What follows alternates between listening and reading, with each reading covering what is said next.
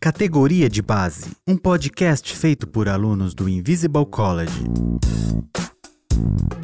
Começou, está no ar mais um episódio do Categoria de Base, o podcast feito por alunos do Invisible College. E estamos no nono mês, vamos falar do nono mês, mês de setembro. Olá, Vanessa, como você está? Quanto tempo, que saudade de estar aqui gravando com você. Ei, Matheus, tudo bem? Olá, pessoal que está nos ouvindo. Saudade também. Como é que foi o seu mês? Foi tudo bem? Ah, tudo bem, é, é, difícil, né? Mas assim, foi tudo bem. Eu sobrevivi, eu consegui ler os livros e consegui fazer a resenha. Então, assim, foi tudo bem. A Vanessa, ela é ótima. Um exemplo, né, Vanessa? É, e eu vou Vou aqui, lamentavelmente, hoje não posso chamar o, o nosso querido, o, o, o, tão famoso, tão famoso no mundo da internet, Zé Bruno. Zé Bruno está muito ocupado esse mês, ele não pode estar presente conosco. Então a gente chamou dois convidados, nós chamamos dois convidados, não só um. O primeiro pedir para se apresentar o convidado do essencial. Por favor, junte-se a nós, puxa a cadeira e sente-se a roda. Olá pessoal, tudo bem? Meu nome é Rafael Sanguinetti, eu sou de Recife e tô aí na, no Invisible College, né? Turma essencial desse ano 2020 aí. Ô Rafael, eu vou te falar como que o Nordeste, pelo menos, tem abençoado a minha. Parece que tudo de bom, ultimamente, que eu vejo, percebo, tem vindo do Nordeste brasileiro. Sério, eu, fico, eu estou, assim, admirado. É, é, é, o, é o sotaque mais bonito do Brasil, vem do Nordeste. É, é, é o que eu ia falar, é, esse sotaque, esse sotaque é muito Não, é o sotaque mais bonito do Brasil. É, para mim, é a música melhor que eu ouço hoje aqui, é a música que vem do Nordeste mesmo, e de teologia, né? Não preciso nem falar nada agora hoje aqui com o Rafael também. Então, muito legal. Me fala, me conta um pouco mais de você, é, quem é você, um pouco aí do que você faz no Nordeste. Então, eu, eu sou é, aluno do Invisible College e estou fazendo também atualmente minha graduação em matemática na Universidade Federal de Pernambuco. E também estou na igreja presbiteriana do Pina, aqui no Recife. E é isso aí. Então, graduando e Invisible College simultaneamente. Tá vendo, Matheus? Tá vendo? Tem jeito. É um herói. É um herói. Herói. É corajosos aí, né? e me diz uma coisa, como que você ficou conhecendo o Invisible College? Como você chegou aqui? Se você já conhecia o Pedro ou o Kaique antes? Então, teve a conferência do, dos cristãos na ciência aqui em Recife, no ano 2018. Então, naquele, naquela conferência lá, eu conheci o, o Guilherme, o Pedro não estava lá, mas eu, eu já fiquei, já passei a conhecer o Pedro depois ali e fui acompanhando eles. É, então, ano passado, eu decidi que em 2020 eu ia estudar teologia é, e ainda não era o momento de eu entrar no seminário formal. E aí eu considerei o Invisible College como uma, uma, uma opção e, e é isso. Eu acabei decidindo aí, assim, foi, foi rápido, decidi rápido, já escrevi logo e como o Daniel disse, sem pensar muito. E tá sobrevivendo, né, Rafa? Aí já. sobrevivendo, 10 meses. Chegamos, chegamos ao décimo mês, gente. Aí os alunos que estão ouvindo esse podcast, fiquem felizes por isso, porque é uma jornada longa mesmo. Longa. É, e, e você falando de inscrição, então já quero pedir aqui para os ouvintes que não são alunos, mas que estão ainda pensando se vão se inscrever ou não, ou até que já se inscreveram já, pra, porque nós estamos na época de inscrição, que vão participar em 2021, fique aqui com a gente até o final, que no final de tudo a gente vai tentar contar algumas verdades para você sobre o Invisible College. Então, eu vou chamar o nosso segundo convidado. Nesse mês, nós temos o privilégio de ter dois. Então, estou indo totalmente ao contrário. Do Nordeste, quero viajar até ao Sul. E eu imagino que seja num, numa temperatura muito agradável, porque Belo Horizonte está insuportável esses dias. Uma coisa assim, meu Deus. Vem, o, o convidado do avançado, por favor, se apresente, chegue-se a nós também. Isso aí, ainda está fresco no sul, mas não é para sempre, vai esquentar. Eu sou o Daniel, esse no fundo vocês devem estar ouvindo meu cachorro. É...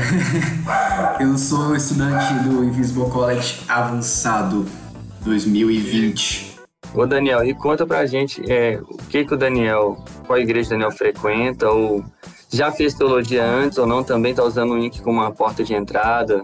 Então, eu sou atualmente presbítero da Igreja Reformada Vertical, igreja em plantação aqui em Blumenau, Santa Catarina. A gente tem dois anos aí de vida, estamos engatinhando, começando os trabalhos, muita coisa por fazer.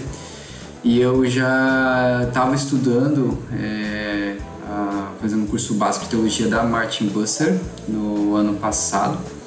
Finalizei, na verdade, em abril desse ano, ainda entrou um pouquinho esse ano. E daí eu já sou uma pessoa muito inquieta, eu estava pensando o que, que eu ia estudar em seguida. Então eu não queria ficar parado. Aí no final do ano passado eu comecei a dar uma pesquisada e eu já seguia o Pedro e começou a aparecer para mim as coisas do Invisible College.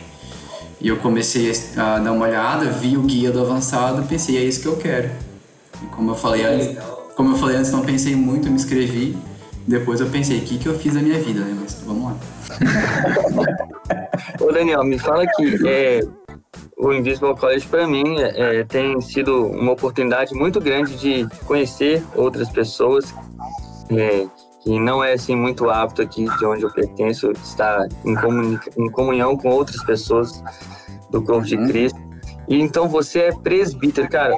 No Invisible College tem muitos jovens assim que são inspiradores. Eu vejo que eu tô conhecendo aqui mais um, então. É, você falou que a igreja está em implantação. Você está lá isso, desde o começo? São dois anos desde, já?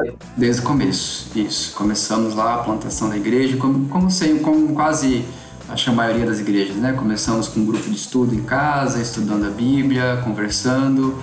Esse grupo foi crescendo até que a gente se viu responsável por cuidar daquelas vidas, né? Então a gente se viu obrigado a, a plantar uma igreja. Então a gente é, foi atrás disso no setembro de 2018.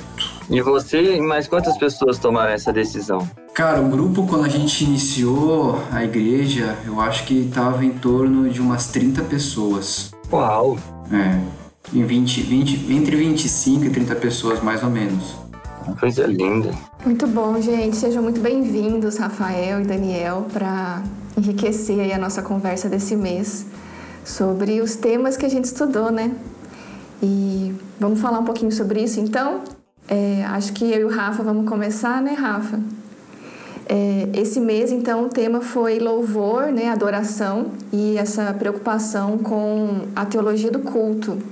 E aí os livros do Essencial foram Em Espírito e em Verdade, do John Frame, e Louvor, é, deixa eu ver aqui que são vários autores, é, Louvor, uma análise teológica e prática, que daí tem o Keller, o Carson, Mark Ashton e Kent Hughes. E aí, Rafa, você quer começar falando um pouquinho? O que, que você achou? Qual livro você leu? O que, que você queria destacar aí? Bom, eu li o livro O Louvor, é, eu gostei do livro, é, eu fiquei meio ansioso aí, é um tema que eu gosto.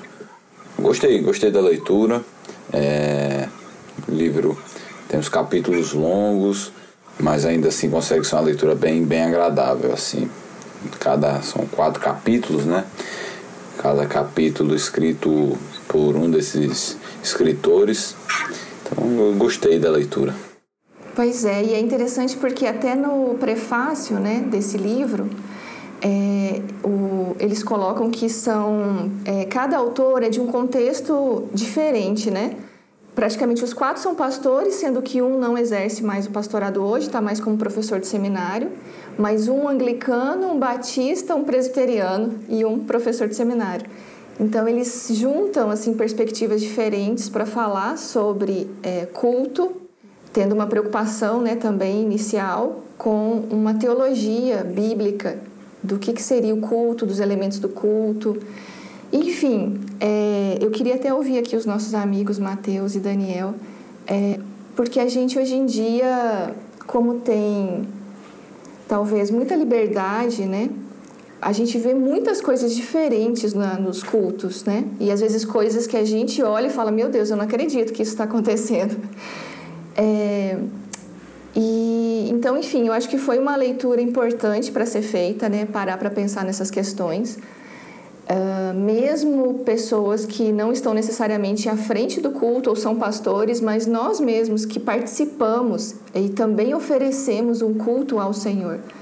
É, parar para pensar e, e, refletir sobre essas questões é muito importante. O que, que vocês acham? Então, e, era uma pergunta que eu já, já queria fazer para vocês. Apesar do tema do livro ser louvor, já vão deixar bem claro aqui para o ouvinte. O, que, que é o louvor que esse livro quer dizer? Está falando só da parte da música tocada ou é do culto inteiro? Do culto inteiro. Então, é só porque às vezes fala a palavra louvor, tem gente que já associa uh, exclusivamente ao momento de música, né? É, eu acho até que teve uma questão de tradução mesmo, não teve? Na época que eu acho que esse livro foi, é, foi lançado, é, eu acho que teve até essa discussão que uma melhor tradução seria culto e não louvor, né? porque realmente restringe, né? A gente associa o louvor só com a música. E isso é uma outra coisa interessante que talvez é, foi legal o Mateus ter tocado nesse ponto, porque a gente querendo ou não tem uma experiência com o culto.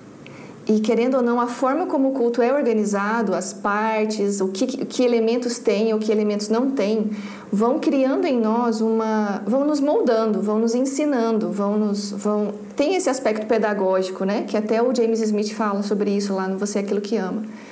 Então a gente tá, a gente de, um, de uma certa maneira até inconsciente, a gente vai sendo moldado para associar adoração só com a música, né? Ou, desculpa, louvor só com a música e que, e que é muito maior, né, também. E... A adoração também, Vanessa. Quem nunca falou, ah, vamos ouvir uma música de adoração aqui? Exatamente. E um dos aspectos até que eles trazem é essa, é essa questão de que é, a, toda a nossa vida é uma vida de adoração.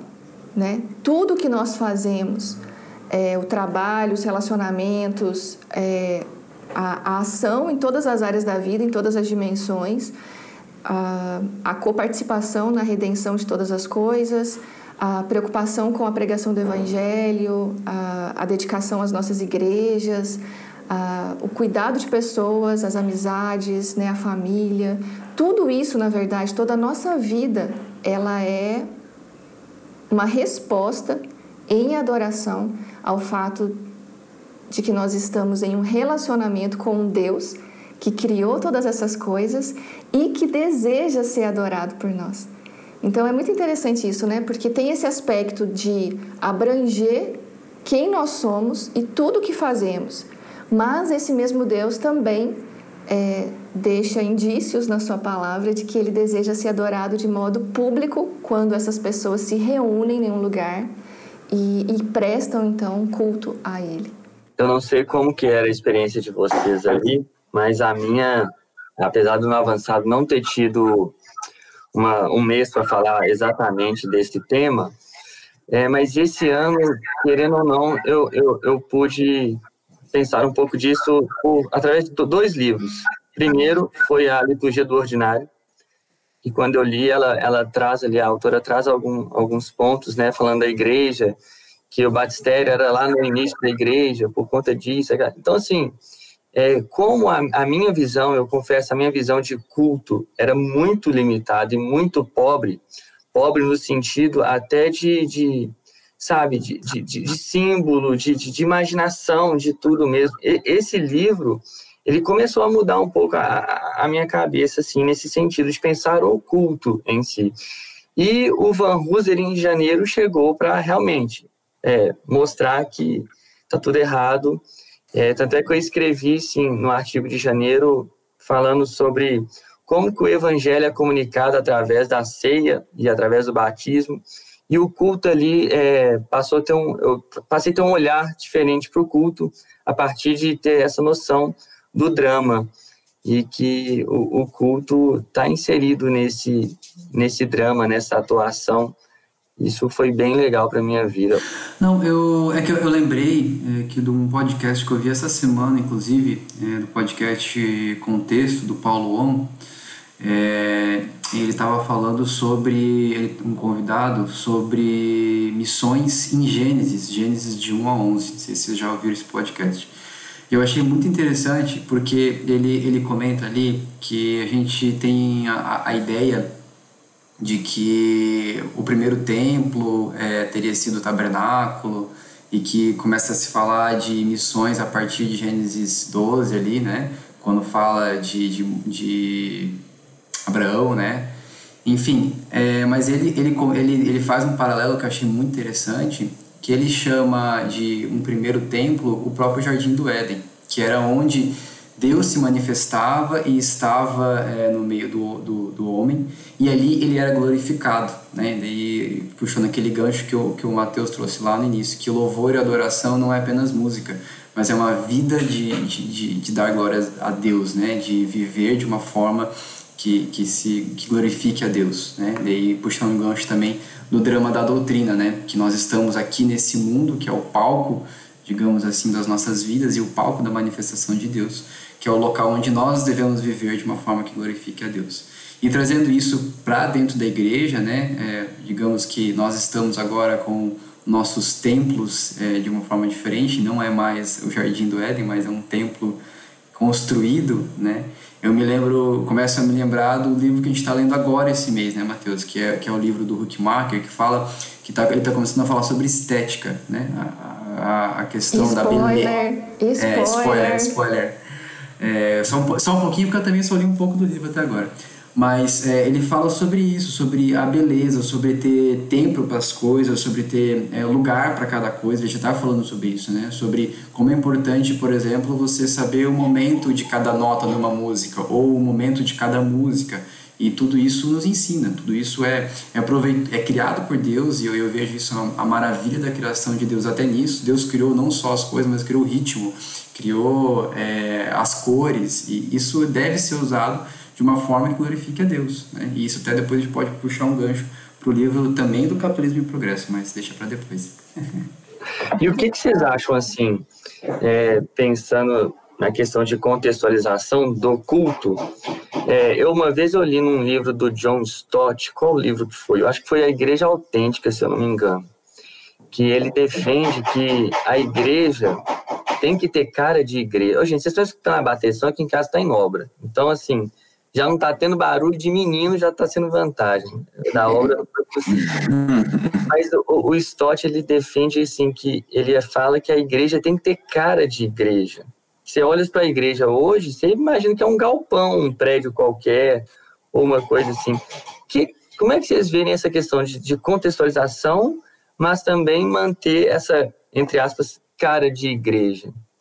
no culto que eu tô falando, não só da estética da igreja, mas o culto em si. Se eu puder falar, é, eu me lembrei bastante do, que, do livro que a Vanessa comentou, do Smith, Você é Aquilo que Você Ama, a importância, a importância disso, né? a importância de você, ao entrar num lugar, é, saber o que, que aquele lugar está te comunicando para sua mente, para sua alma, para você poder de fato é, desfrutar e estar tá preparado para aquele momento. Né? Eu acho, assim, é, eu sou apaixonado por liturgia, é, acredito que isso deve ser, sim, é, experimentado e visível quando você entrar numa igreja. É bem isso que o Mateus comentou e que, do, do Stott.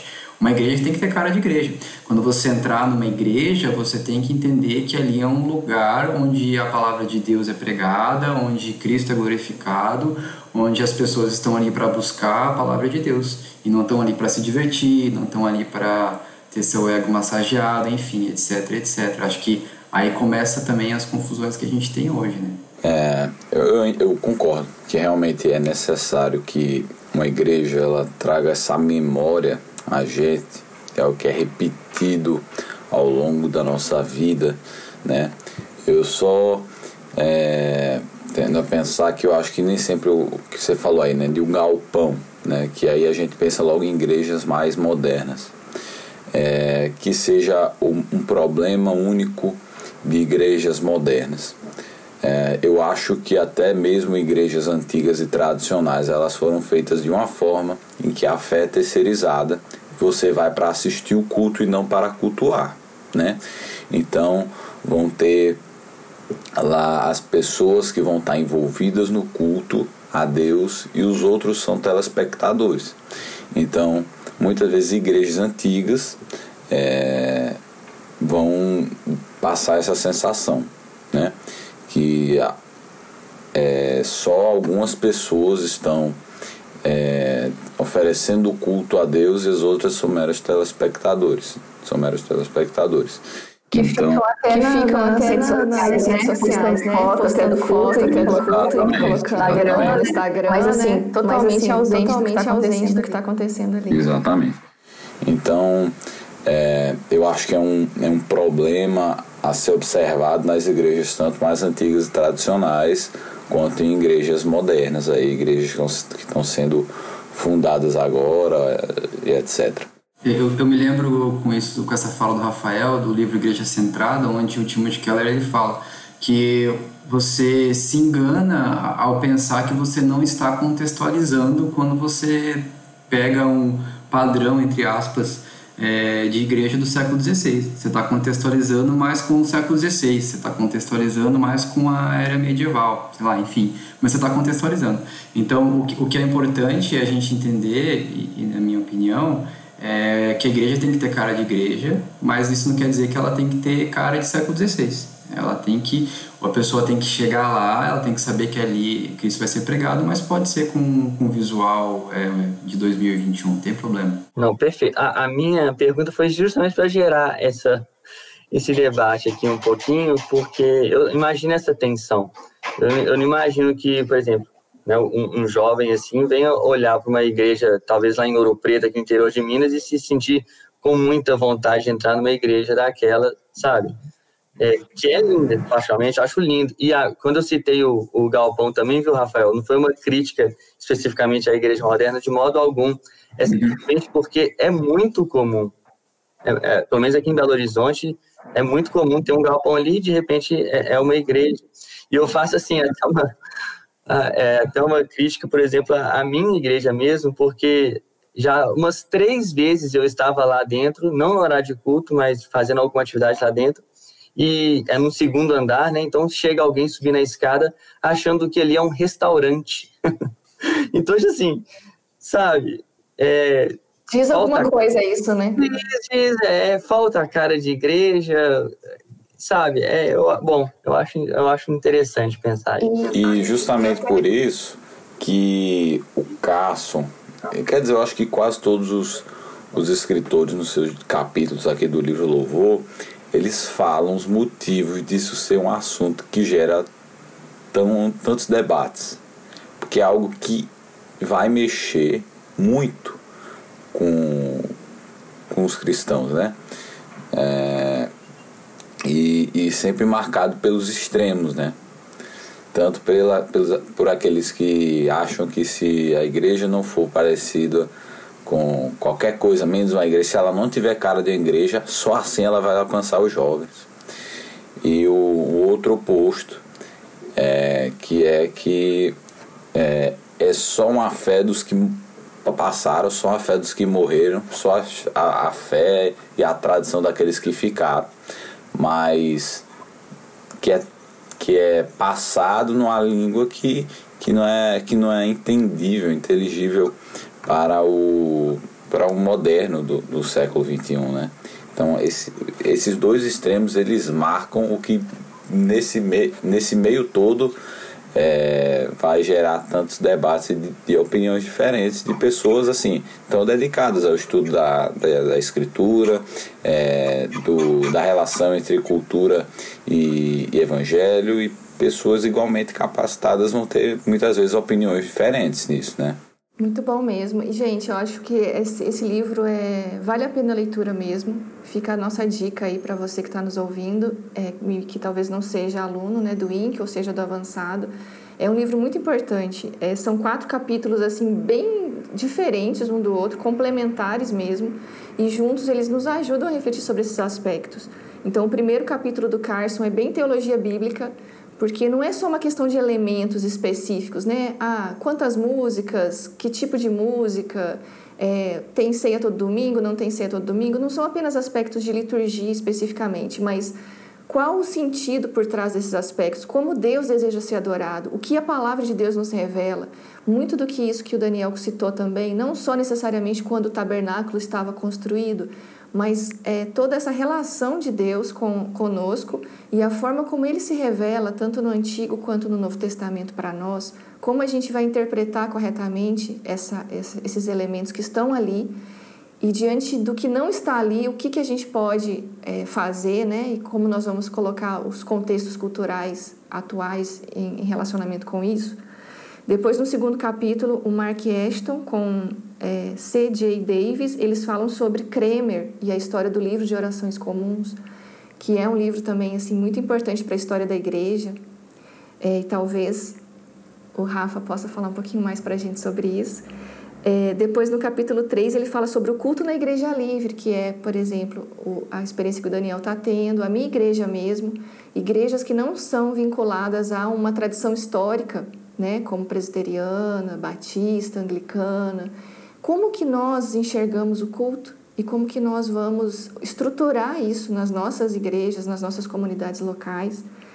E o último capítulo do Keller, Adoração Reformada Globalizada, que ele toca exatamente nesse ponto da pergunta do Mateus, é, como alinhar a tradição e a história da igreja da qual nós fazemos parte, mesmo que a minha comunidade local não esteja vinculada a uma denominação específica, é, como a gente é, respeitar e, e, se apropriar, de certo modo, né, de alguns elementos que são parte da tradição da história da igreja como um todo, é, e ao mesmo tempo considerar as nossas culturas é, locais, né, como dialogar com isso sem cair nesses extremos que o, o Rafael colocou. Então, é, o livro fala mais ou menos sobre tudo isso. Eu acho que a gente ele foi, eu acho que foi o, o Carson que chamou a atenção de nós termos o cuidado de não tomarmos o livro de, de o, o Novo Testamento, a administração da, da nova aliança, é, como se fosse como se fosse o livro de Levítico que servia de forma estritamente é, normativa para a administração da, da antiga aliança. Né? Então, é, ele chama a atenção disso. Eu acho que isso é um ponto muito importante, porque eu acho que ela, ela permite né, que a gente veja assim, ok, não são fórmulas encaixotadas de forma que um culto aqui em Recife, ele vai ser idêntico a um culto na África subsaariana, sabe? Então, é, ele chama atenção a, a, esse ponto que eu acho muito importante, né? E por mais que ele, claro, mantenha e deixe claro que existem elementos é, existem elementos que, que são bíblicos e devem permanecer no culto. É, ele, de forma nenhuma, abre mão desses pontos. Mas a forma com que eles vão se desenvolver vai, vai ser diferente. Muito bom. Vamos então agora para a colaboração de um outro aluno do, do Essencial, contando para a gente um pouquinho como foi o estudo desse tema esse mês. Meu mês em 90 segundos. Olá, eu sou a Simone Braga de Goiânia e estou na Troma Essencial. Eu li o livro do Carson, com T. Keller e outros dois autores e gostei muito da forma como Carson estruturou o livro. Ele apresenta primeiro a adoração bíblica em sentido amplo, que é mais pessoal e abrangente, envolvendo tudo o que fazemos como uma forma e uma resposta de adoração a Deus ou não. Né? E daí eu posso realizar todas as minhas atividades com a consciência e a alegria da presença de Deus comigo, e ao mesmo tempo em que eu adoro por quem Ele é e pela maneira que Ele tem se revelado. E por outro lado, a adoração em sentido restrito, o culto coletivo, a celebração comunitária em adoração a Deus, né? que também serve para a edificação dos participantes. É interessante que ao longo dos séculos, Deus sempre quis né, ser adorado, tanto pessoalmente como coletivamente, né? porque Ele é o Criador e isso tem repercussões, né, sobre tudo. E tem um apêndice em que o Ken Hughes compartilha um testemunho que me impactou muito. É sobre a seriedade com que o irmão levava a leitura bíblica no templo. Ele treinava em casa, até não cometer nenhum erro na pronúncia, nenhum atropelo de palavras, buscando realizar as pausas, de maneira que o sentido do texto lido pudesse soar corretamente. Isso teve tem implicações para a educação né, dos participantes do culto. Uma outra parte que me marcou foram as colocações do Tim Keller sobre o papel dos líderes de música na igreja. Né? O tanto que a cosmovisão da liderança se manifesta durante a condução litúrgica no culto. Se eles se apresentam o tempo todo excessivamente alegres ou sóbrios demais, é, como isso pode trazer uma certa superficialidade, de maneira que a transcendência da presença de Deus fique comprometida. É, o evangeliquez é outra questão que pode excluir o visitante, né, no cristão. Enfim, é um livro assim que mexeu comigo e me fez ter mais consciência, né, da, da seriedade, da importância que a adoração tem nas nossas vidas, tanto individualmente como em comunidade. Obrigado, um abraço. E para a gente conversar sobre o tema do avançado, o que, que vocês podem nos dizer aí? Quais, quais livros foram é, os temas desse mês? É, nosso mês foi sobre economia. Deixa eu pegar aqui exatamente. Eu gosto de ler o, o título exatamente porque eu acho tão criativo esse povo desse Invisible College, viu? Nossa relação com dinheiro, economia e desenvolvimento social. O livro principal foi Capitalismo e Progresso. Já é uma grande vitória se eu conseguir falar o sobrenome do Bob, né? Alguém, alguém quer arriscar aí? Ó, de acordo com, com o Pedro, é Haldsvar. O G tem som de H. Não, gente, deixa eu até dar uma com, a parênteses aí para um caso engraçado. É, quando eu fui para o Labri da Inglaterra, eu fui em 2008, né? Então, em 2006, eu estava até conversando com o Daniel antes sobre isso. É, no primeiro congresso da AQET, a Associação Kuiper para Estudos Transdisciplinares, que a gente criou aqui em BH, é, nós fizemos é, esse tema né, da economia. A gente trouxe até o Matt Bones do, dos Estados Unidos para falar sobre isso. E eu apresentei um, um paper sobre é, um dos livros do Bob, que foi o Beyond Poverty and Affluence é, e aí, então, assim, fiquei me achando, sei tudo de Bob Goodsworth. E aí fui para o Labri em 2008, e aí na mesa dos debates sempre tem perguntas, né, sobre vários autores. E aí, enfim, era uma mesa que tinha pessoas de vários é, países diferentes, inclusive holandeses. É, o Goodsworth é holandês, né? E aí eles estavam falando sobre esse tema e citando o Goodsworth. Só que eles falavam, né, o nome certo deles. Aí eu fui querer comentar e falei assim: nossa, mas tem um autor muito legal que fala sobre isso. E eu, com meu português, querendo falar inglês, citando o nome de um holandês, trouxe o Bob Goodsworth para a mesa. E eles assim: quem? Hã? O quê? E depois que eu descobri que eles estavam falando do Goodsworth, só que né, mais indo para a linha do Houdsworth, e um pouquinho mais complexo do que isso. E no final das contas eu me recolhi lá a minha insignificância, porque eu não sabia nem pronunciar o nome do cara. Oh, porra, Bob é tão mais fácil, né? Bob. Bob daqui pra frente, então. Por que não, Bob? Ô, ô, ô Daniel, é, e o segundo, só antes de falar aqui do chamar aqui, foi o segundo livro, foi o A Pobreza das Nações, uma solução sustentável do Gruden.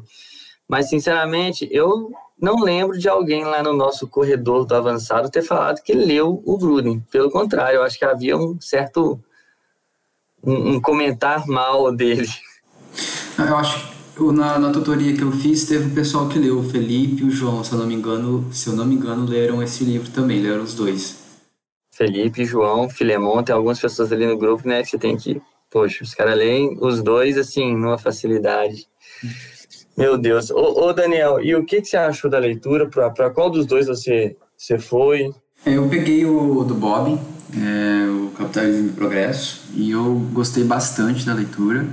É, como o Pedro, vai, se ele ouvir, ele vai querer me matar, mas eu não gostei, continuo não gostando muito da solução dele, do, do desfecho do livro. Esperava mais, minha expectativa era mais alta, eu acho que esse talvez esse tenha sido o problema.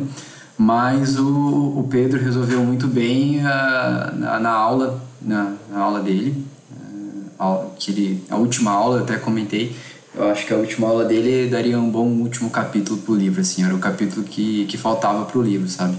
Mas eu gostei demais, demais do livro, tirando isso. É, eu, eu li muito pouco, esse meu mês foi muito, muito cheio de coisas, realmente foi o primeiro mês que eu perdi a tutoria, gente. Eu agarrei no trânsito e tive que levar meu filho para uma consulta médica. E te dá um vazio no mês. Meu Deus, cadê minha tutoria com o Pedro, com meus colegas avançados? Ai, ai. Não, e eu quase entrei em mais de uma tutoria esse mês, porque teve, teve uns furos, né? É, que daí acho que as pessoas não. É, igual o Matheus, né? Você, se programa para ir naquele horário e acontece algum imprevisto, você não consegue aparecer. Aí o Pedro comentava lá no grupo, né? Gente, tem uma vaga agora. Quem quer, quem quer entrar na tutoria? Aí quase que eu entrei em vários, assim, ah, vou aproveitar e entrar lá só para ver os meus amigos. A tentação de apertar naquele link é gigante. Barbadas do essencial, não existe isso no avançado, não, gente. Só essencial, olha aí, ó. A rixa, a rixa continua e aumenta. Mas, mas, assim, do pouco que eu, eu vi as aulas do Pedro, li algumas coisas do guia de estudo, sim. Mas do pouco que eu li do livro, é, me parece uma leitura muito fácil, assim, sabe? Muito tranquila, muito gostosa. Não é uma leitura pesada como de outros livros que a gente já leu esse ano, que exige mais. É, e eu gostei, assim, achei interessante, da, porque uma coisa que eu sempre. Eu nunca contei para vocês, olha só. Eu acho que eu nunca contei aqui, mas eu já fui convidado para ser candidato a vereador em BH pelo PSTU. E, tipo assim, é que eu estudava com uma menina que estava muito envolvida, então eu fiz debate na escola que eu estudava, convidei os candidatos à prefeitura, isso em 2008, se eu não me engano. Levei os convidados, dei entrevista para o Estado de Minas aqui na época, aquela coisa toda, porque era uma escola pública, então foi algo muito grande que a gente fez. É, e assim, eu sempre ouvi dessa parte dessas pessoas um, muito assim ao capitalismo, sabe? Uma crítica a, a, algo que parecia ser assim um Deus mesmo, sabe? Um, algo que está acima das nossas vontades e que esse algo conforma a nossa vida. Mas pelo pouco que eu pude ver ali, esse capitalismo que, é, que a gente critica, pelo menos que é tão criticado, ele nada mais é do que a expressão do desejo humano. Esse, esse desejo humano caído, corrompido pelo pecado. Então, assim, é, esse, esse tal desse capitalismo mal, assim, nada mais é do que a maldade do homem que está que tá expressa nele. Eu achei isso muito legal. Eu achei isso trazendo a responsabilidade, sabe, para nós e, e achei bem interessante. É, acho muito legal. Eu, eu, gosto muito dos autores que trazem um panorama histórico antes de, de entrar é, na, na, parte propositiva, digamos assim. E, e, o Hausford faz, faz bem isso, né? Ele traz é, como que nós chegamos ao capitalismo e o desenvolvimento disso. E é bem isso que o Matheus comentou. Ele, a proposta dele principal, digamos assim, que, que, que perpassa todo o livro, é de que na verdade é, o capitalismo é uma fé e uma religião no progresso, né? que vem lá desde do, do iluminismo, quando é, se passa a acreditar que o homem é, é moderno, é capaz de resolver todos os problemas, e você deposita então a sua fé no progresso. Ah, o, o que, que vai resolver o problema da humanidade, da fome? O progresso. O que, que vai resolver o problema da morte? A medicina, o progresso. Então, é, ah, o PIB, ele até comenta isso, né, no livro. Ah, o PIB do Brasil caiu. Todo mundo fica desesperado. O que, que isso quer dizer? Ninguém sabe. Ninguém entende direito como é que é calculado. Mas eles ficam desesperados porque parou de progredir. Por quê? Porque existe uma fé no progresso. Que se o progresso parar, é, as coisas é, desandam. E na verdade, o que aconteceu? Isso é de acordo com Hausberg, né? Foi um processo quase que retroalimentado é, isso foi se desenvolvendo dessa forma, de, de tal maneira, que chegou hoje numa situação que realmente é essa. Se parar de progredir, a economia começa a ruir. A gente experimentou isso agora, na pandemia. Tudo parou, as coisas começaram a, a ruir, tem um monte de problema, o dólar está nas alturas, tem um monte de coisa faltando no mercado, enfim. É, é isso aí. Mas vamos falar mais um pouco aí. O ideal de, de progresso se tornou um dos ídolos né, da, sociedade atual, né? Uhum. É, com certeza. E eu lembro no, no outro livro dele que eu li, né, o Beyond Poverty and Affluence, que ele fala muito assim da sociedade túnel, da gente enxergar a sociedade como um túnel é, escuro, né? Tem uma luz lá no fim que é que é esse progresso e, e, todo mundo tem uma velocidade muito intensa nesse túnel e aí você não pode diminuir a velocidade.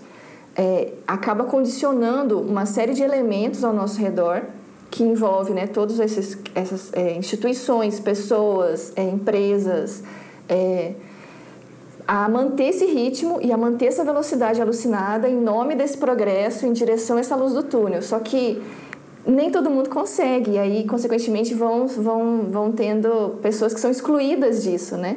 E, porque se você diminui a velocidade, você atrapalha esse fluxo e esse ritmo para continuar, né? E eu acho assim que o, o Bob ele, ele levanta várias reflexões e traz elementos muito importantes para a gente pensar a economia a partir de uma visão cristã. Não que ele tenha todas as respostas, né, ou que a gente não possa discordar dele, né, como o Daniel falou. Mas eu acho legal porque é, nesse dualismo que a gente está inserido, muita gente pensa assim: ah, não, economia é do diabo, então eu, como cristão, não tenho nada a ver com isso e eu simplesmente quero um emprego para pagar os meus boletos. Mas é, não tem como isso não ser parte da nossa realidade, né? E, e, a economia em si é uma área também digna de estudo e que precisa de redenção. Então, eu fico muito feliz por pessoas como o, o Bob que se levantam para estudar isso, para falar sobre isso, para pesquisar sobre isso e para incentivar a gente aqui hoje a enxergar isso de uma outra maneira, né? Que é possível a gente fazer economia a partir de outros valores, com uma outra direção, considerando outros aspectos e enfim, fica esse desafio para cada um de nós, né, para fazer alguma coisa em relação a isso. E vou perguntar para vocês, como que vocês percebem, ou através da leitura né, do mês, ou até já de, um, de uma outra bagagem, como que essa fé no progresso é, afeta o nosso culto? Veja bem, estou querendo ligar aqui os dois temas, tá, gente? Querendo ligar aqui os, os dois temas. Vocês acham que tem, que tem alguma alguma coisa a ver nisso aí? Ou vocês acham não? É, é, é viagem, viagem demais para um, um episódio de categoria de base só? É, eu, eu dividiria a resposta em, em duas partes, eu acho. É, o próprio, ele, ele, o Halsworth fala dessa questão do túnel, né, que, que a Vanessa falou, e ele fala é, da, da, de duas palavras é, de onde vem a, origina hoje a nossa palavra economia, né? Uma delas é no sentido de mordomia, no sentido de nós é, usarmos aquilo que nós temos a serviço do outro, a serviço do próximo, né? Então, uma, uma, primeira resposta a essa pergunta do Mateus, que eu diria é que nós devemos cultuar a Deus é, sendo bons mordomos daquilo que nós temos. Né? Sendo bons mordomos não só é, dos, dos bens econômicos, dos bens monetários, mas da natureza, da nossa saúde, do nosso tempo, é, da nossa casa, enfim. Nós devemos ser bons mordomos daquilo que nós temos para cultuar a Deus, ou seja, glorificar a Deus através das nossas vidas. E a, a questão agora falando de culto, é, digamos, no domingo, a liturgia, é, eu acho que a fé no progresso ela tem afetado muito no sentido de que a gente espera que os números cresçam, que as pessoas venham cada vez mais, que uma igreja saudável é uma igreja que cresce, é uma igreja que tem 300, 400, 600 mil, sei lá quantos membros e que o Deus bom é aquele Deus que faz a gente progredir, que faz a gente prosperar, enfim. Eu acho que afeta muito, inclusive afeta muito a teologia eu, eu lendo o Capitalismo no Progresso, eu consegui identificar muitos respingos dessa fé no progresso é, na teologia e na fé de um suposto Deus que, na verdade, as pessoas que têm fé no progresso criaram um Deus, que não é o Deus da Bíblia, é um outro Deus. Já quebra um primeiro mandamento, né? É... E só esse segundo ponto aí, né? Que muitas vezes o culto ele deixou de ter o seu ponto em cultuar a Deus, mas passou a ser muitas vezes aumentar o seu número de membros e muitas vezes isso é feito com boas intenções de evangelismo mesmo, né? Que o Daniel citou até caso de teologia de prosperidade, mas sabemos também que muitos realmente querem evangelizar mesmo, aumentar, mas acabou deixando de trocando o lugar de, do, de Deus no culto, né? E passou a ser um, quase que um, um culto ao, ao, ao número, né? Ao culto a, a essa, esse aumento é, frenético aí que toma muitas vezes o lugar do, do culto a Deus, né? É, tem, tem essa questão, essa questão de números. Eu, eu vivo meio que uma uma, uma briga comigo a, em relação a, a, isso. Não no sentido de fé no progresso, não me entendam mal, mas assim, é, tentar achar um ponto de equilíbrio, tá? Porque, beleza, a, a gente fala, eu, pelo menos eu já falei, já ouvi muito isso, que importa mais a qualidade da vida das pessoas ali naquela comunidade local do que a questão de números. Então, já ouvi muito, muito, muito isso. E também tem esse outro lado de, de, de, de número, de número, de número. Até aquele livro, não sei se vocês chegaram a ler isso. Eu li muitos anos atrás aquele livro O Homem do Céu, O Homem que Veio do Céu, sei lá, daquele irmão chinês, coreano, sei lá. Perdoa-me, eu não faço a mínima ideia aqui agora. Mas assim, ele mostra lá no livro uma disputa até de palmo a palmo. Tipo, ele e o outro pastor lá que ele cita, contando quantos palmos a igreja do outro tinha para ele construir uma igreja maior. Então, assim, é, é saindo fora dessa questão de número, que eu acho que a qualidade é óbvio da vida cristã é, tem, é o mais importante, mas é, eu acho que Atos dos Apóstolos ele frisa muitas vezes, sabe, a igreja crescia, e a igreja crescia, e a igreja crescia, então assim, eu tenho que o crescimento é, é algo importante, ou então que sirva de algum parâmetro para a igreja parar e pensar como ela está servindo a sociedade ali no local, enfim, saindo dessa questão de números, Ontem, ontem eu fui ao shopping, na hora que eu estava saindo do shopping, eu quase peguei meu celular para tirar foto da blusa do menino que estava à minha frente. Mas eu fiquei assim, com receio dele achar veio, achar ruim, porque ele estava com uma igreja de alguma, ele estava com a camisa de alguma igreja. Eu não lembro aqui a palavra exata, mas era uma equação na parte de trás da camisa, sabe? Estratégia mais não sei o que é igual a, a, a, a um resultado, sabe? O meu questionamento é, ah, outra coisa também. Eu já fui em, uma igreja que o pastor de lá, não estou colocando isso como uma crítica, quero deixar bem claro, só estou relatando para trazer aqui. O pastor dessa igreja, que é um pastor que eu gosto muito, inclusive, ele tinha um planejamento para, tipo, daqui a cinco anos. Ele tinha um planejamento anual da igreja e tinha um planejamento de cinco anos. A igreja tem que estar assim daqui a um ano, que ela tem que crescer assim, que daqui a cinco anos tem que estar dessa forma. Ele tinha todo esse planejamento.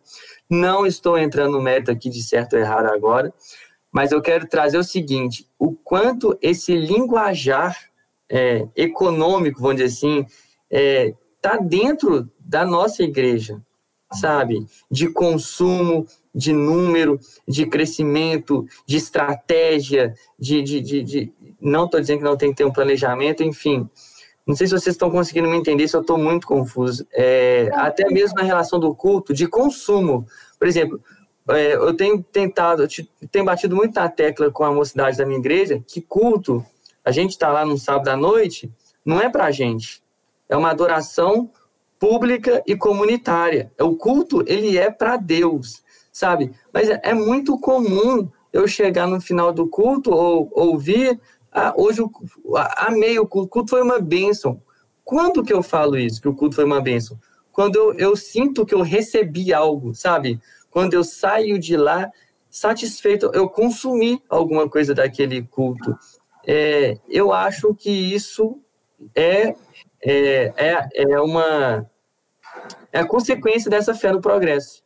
Sabe? A gente está esse linguajar de consumo, de número, de, de, de estratégia para dentro das nossas igrejas. É, eu queria também ouvir, ouvir um pouquinho mais do Daniel, o que, que ele é, pode falar um pouquinho mais sobre o livro, porque eu acho que o Goodsworth traz muito esse diagnóstico mesmo, assim, né, que está até no, no, do livro.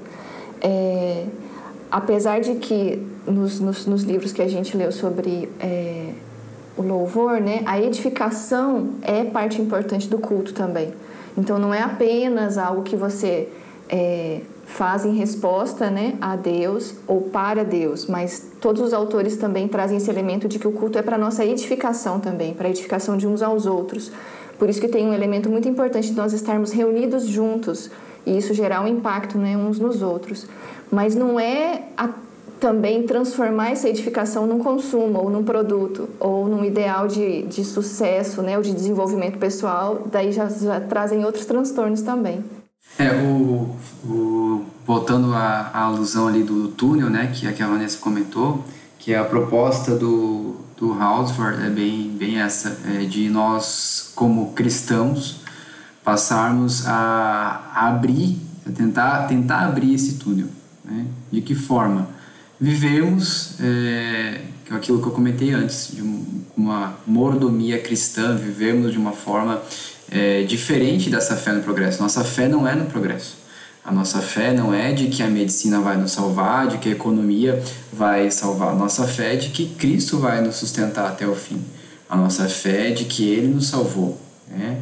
Então, é, isso muda a nossa atitude com o próximo, isso muda a forma com que nós administramos a nossa empresa, com que nós pensamos em lucro, com que nós pensamos é, como que nós vamos lidar com o nosso funcionário, como que nós vamos lidar com a natureza, importa, não importa, a natureza possa estragar tudo? Não, não é assim. Nós somos mordomos daquilo é, é, que Deus criou e nos deu. Né? Então, fazendo um paralelo e sobre até interessante que é, o texto que eu vou, vou, vou, ministrar na igreja esse fim de semana com o João 10, onde é, Jesus fala né, que ele é o pastor, ele é a porta e as suas ovelhas conhecem a sua voz, ele chama as suas ovelhas e as suas ovelhas o seguem. Né? E quando os fariseus ali estão questionando ele, falam, né? É, ah, se tu és o Cristo, fala pra gente logo, né? Deixa a gente mais no suspense, né? Ele não tenta falar no linguajar deles. Ele não tenta fazer, entre aspas, aqui, né, trazendo para os nossos dias, ele não tenta fazer um louvor mais animado, um, um, um culto diferenciado para que eles entendam que ele é o Cristo. Ele fala claramente que ele é o Cristo. Se eles não creem, é porque não são as suas ovelhas. Né? O que, que, eu quero, que, que eu quero dizer com isso? Que é, nós, cristãos, devemos viver como filhos de Deus. É, esse é o nosso papel. Nosso papel é que nós devemos viver como filhos de Deus. Nós devemos anunciar a mensagem de Cristo como Ele nos ordenou. É, e isso no culto, isso nas nossas vidas. Né? O, o restante, o progresso, o, aquilo que vier é, é perfumaria. Né? Nosso papel como cristão no culto é viver para a glória de Deus, viver como filhos de Deus, sendo mordomos daquilo que nós recebemos dele. Excelente. Oh, excelente. É, um aspecto que chama muita atenção é porque é como se fosse uma lógica que a gente aprende a pensar e a fazer escolhas a partir dessa lógica. E quando a gente segue, então, é, a fé no progresso, colocando isso como a lógica que vai influenciar todas as nossas escolhas, eu percebo isso tão inconscientemente entranhado nas nossas, na, no nosso dia a dia, na nossa vida comum, que às vezes a gente não percebe o quanto nós estamos baseando é, a organização da nossa vida em cima desse ideal de progresso. Então, uma coisa muito simples, por exemplo, criação de filhos, educação. Toda a nossa educação formal é direcionada para você conseguir um emprego, para você ter dinheiro, para você ter uma estabilidade financeira, para você ser bem sucedido financeiramente. E eu percebo assim a dificuldade cada vez maior à medida que os filhos vão crescendo e se tornando pessoas com dons e talentos a dificuldade de pais de famílias cristãs enxergarem isso nos seus filhos e os ajudarem a escolher caminhos que não sejam o ideal de progresso. Filhos, muitas vezes, que têm dons e que os, os pais podem falar assim: talvez você não precisa fazer faculdade, ou você pode sim fazer música ou filosofia, mesmo que isso não te dê dinheiro. É, e o quanto que as pessoas têm dificuldade de, de enxergar é, esses aspectos relacionados com escolhas profissionais por caminhos que não sejam os caminhos de sucesso financeiro ou de progresso financeiro. É, e enxergar muitas vezes as falhas, os erros ou é, é, o investimento em vocações que não estejam atreladas a esse ideal de, de progresso nesse sentido. Então, eu acho que isso é um livro também que vale muito a pena a leitura. É, de todo né, o conteúdo do, do Bob Goodsworth, mesmo aqueles que é, podem ler inglês. Tem muito conteúdo sobre isso também na, na página da ABC2, da Cristãos na Ciência. Teve um, um, episódio do Conexão Ciência e Fé, feita também com, é, sobre esse tema com alguns convidados, inclusive o Leonardo Ramos, que é um cara que estuda sobre esse assunto há muito tempo no Brasil. E o prefácio do livro, né, é, foi feito por ele. Ele escreveu, ele escreveu um texto imenso que daí não foi não foi colocado porque ficou muito grande e a gente postou no site da Cristãos na Ciência como um artigo completo sobre isso. Vale muito a pena a leitura e eu acho que, enfim, acende essa luz de que a gente precisa pensar sobre isso. A gente precisa a gente precisa considerar o quanto esse ideal de progresso e essa visão distorcida de economia estão presentes na nossa realidade independente de quem seja, cada um de nós aqui, né? Pais, é, estudantes universitários, pessoas que têm empresas, que têm negócios, é, nós precisamos pensar e fazer uma análise a respeito de como esses, é, essa lógica do progresso está entranhada na gente, para que a gente possa, aos pouquinhos, enxergar melhor esse, esse aspecto de se comportar como mordomos fiéis, né? Como o Daniel trouxe. Isso é muito importante, gente, muito importante.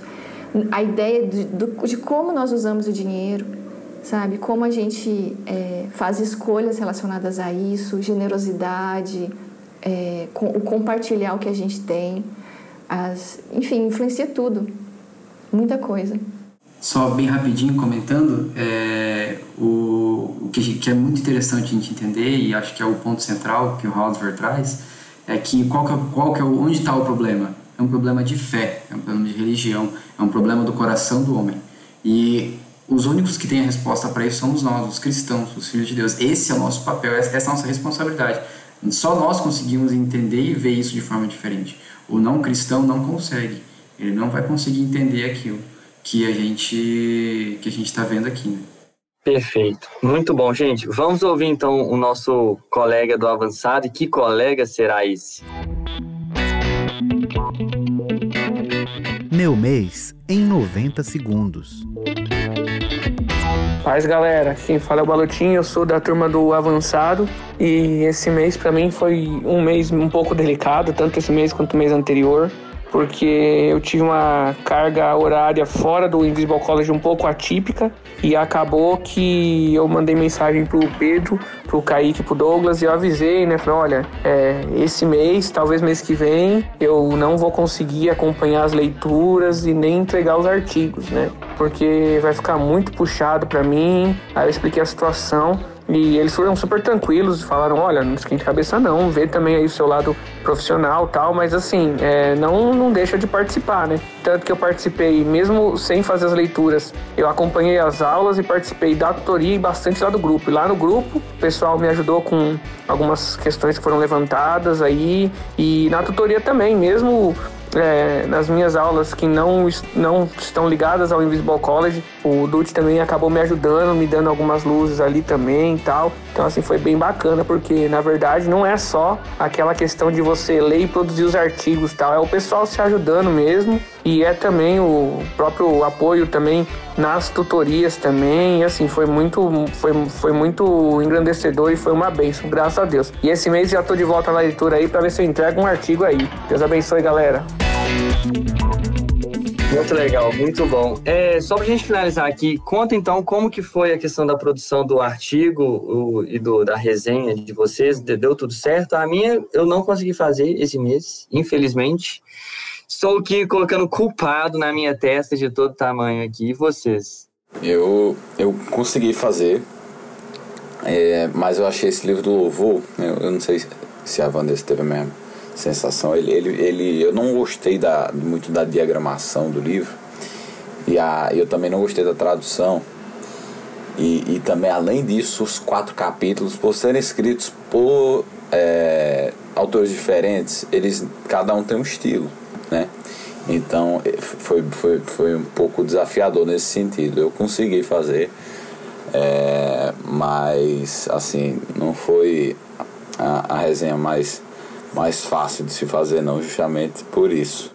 Não, agora que o Rafael colocou assim tão claro, eu entendi também o que, que eu estava sentindo, mas eu não tinha identificado assim com tanta clareza, Rafael.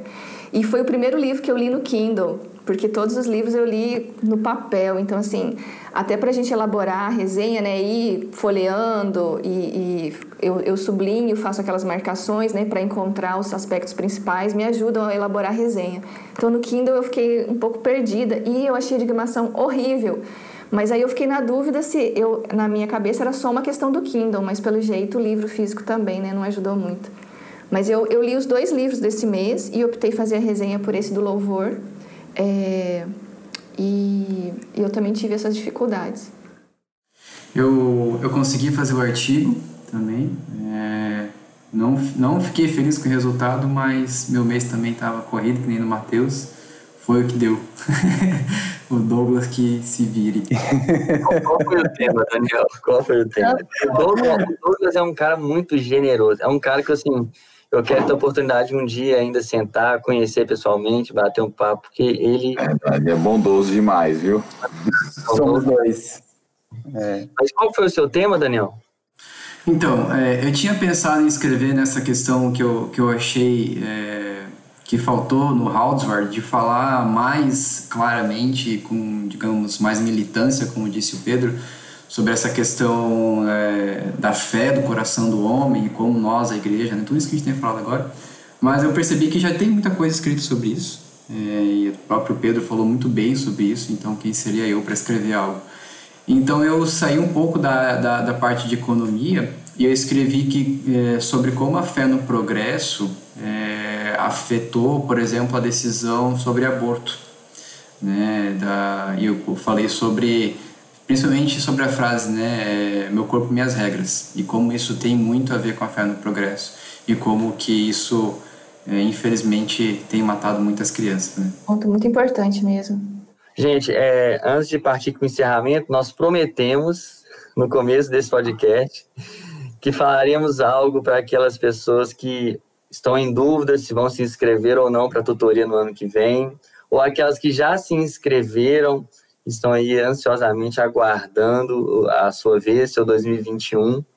Eu, particularmente, poder, tem muita coisa para a gente falar, né? A verdade é essa.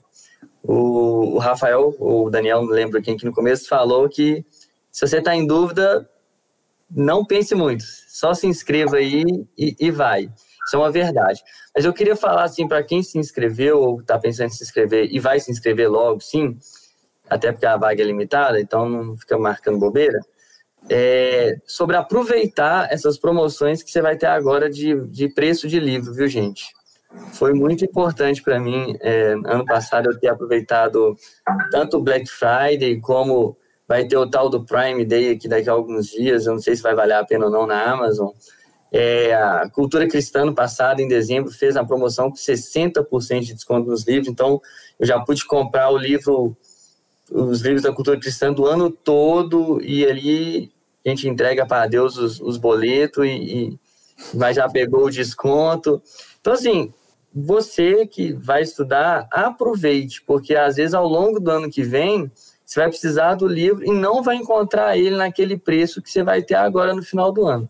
Então, a minha dica, aproveitando a economia desse mês, é para poupar o seu bolso, querido ouvinte. É, até uma dica do, do Pedro na, na live que eles fizeram é, sobre, sobre as tutorias que eu fiz, que eu já fiz também. É, uma lista de desejos lá na Amazon com os livros da tutoria. E lá na própria lista você vai conseguir, eles já dizem lá se o preço está aumentando, o preço está subindo. É, e você pode comparar para ver quanto que vale a pena. Mas com certeza, compre com antecedência, porque senão pode acontecer como aconteceu com alguns colegas, no livro chegar lá, sei lá, dia 10, dia 15 do mês, né? Eu, particularmente, se isso acontecesse comigo, já era meu mês, porque eu tenho uma leitura lenta, eu preciso ler desde o início e preciso ler todo dia, senão eu me perco. É, eu também fiz essa, aproveitei essas promoções e já comprei antecipadamente todos os livros, isso ajudou bastante mesmo. Eu queria só incentivar a participar, seja qual for né, o, o tema da tutoria, nós temos três opções né, agora. É, eu acho que vale muito a pena, porque eu creio que o ponto principal de, de desafio é o tempo. Né? Todos nós temos pouco tempo, fazemos muitas coisas, vários, várias demandas é, pesadas, como né, o Rafael que está na graduação, tem várias pessoas que estão no mestrado, no doutorado, demandas de trabalho, demandas de família, demandas é, da própria igreja. E, mas eu acho que vale muito a pena você investir esse tempo, um ano, para um estudo aprofundado. E, e, o roteiro que o Pedro construiu, né, junto com a equipe do Invisible College, e todo esse suporte das tutorias, das conversas, ter colegas, né, ter essa rede, essa comunidade ao redor de pessoas conversando e estudando juntas com experiências tão diferentes, isso é muito enriquecedor. Se a gente for é, pensar assim, quando eu tiver tempo eu vou fazer isso, a gente nunca vai ter tempo.